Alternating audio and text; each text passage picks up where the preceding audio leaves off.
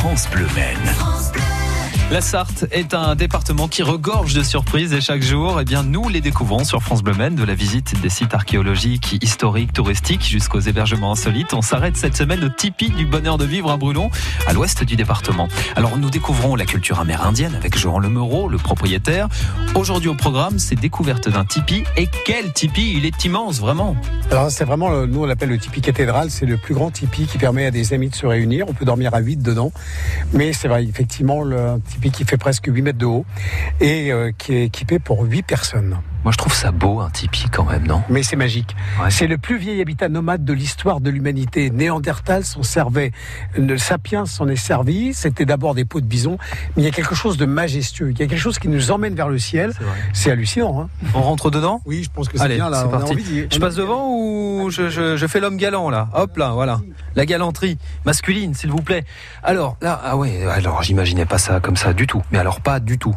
On peut décrire un peu les choses? Oui, en fait, euh, d'abord, ce qu'il faut dire, c'est qu'effectivement, c'est très spacieux. Quand on regarde le tipi, on le regarde au milieu. On se rend pas compte de la surface qu'il y a au sol. Alors, qu'est-ce que l'on voit? Eh bien, on voit cette armature, en fait, en perche de résineux, uniquement du résineux, parce que des autres bois, eh bien, ont trop de tanins et donc euh, tueraient la toile. hein. Donc, c'est de la toile qui est en polycoton, parce qu'on a beaucoup d'humidité sur nos contrées. C'est pas comme les Amérindiens qui avaient des tipis en coton. Et ça s'élance vers le ciel assez haut. Pourquoi? Parce qu'il y a le feu. Voilà, il y a ce foyer qui est là. Et c'est ça qui est magique chez nous. On est dans des tipis authentiques, on peut faire son feu. Et il faut juste imaginer 20 tipis illuminés dans la, dans la colline. hein. Ah, Ça, là, euh, c'est c'est juste, c'est juste très beau.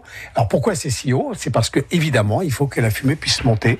Et à l'époque, on mettait la viande à sécher dans le tipi. Et il faut pas oublier que c'est aussi un séchoir à viande.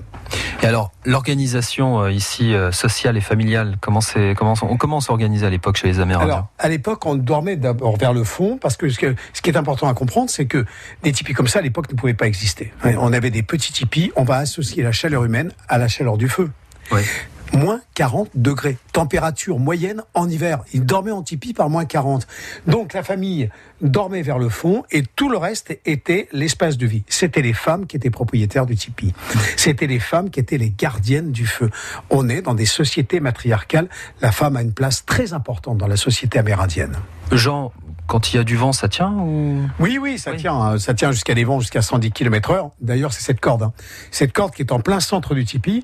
Euh, on voit là-haut qu'elle, euh, en fait, elle prend toutes les perches en même temps. On tire sur la corde, deux piquets au sol, et c'est ce qui fixe le tipi au sol. Et on n'oublie pas toujours le capteur de rêve. Ouais, exactement. Capteur de rêve. Quand on dort comme ça, ça capte les mauvais rêves.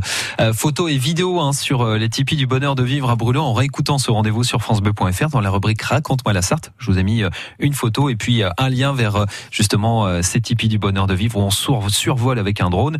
Et puis n'oubliez pas le grand spectacle Indian Legends. C'est les 13 et 14 septembre avec France Bleu Maine. France Bleu.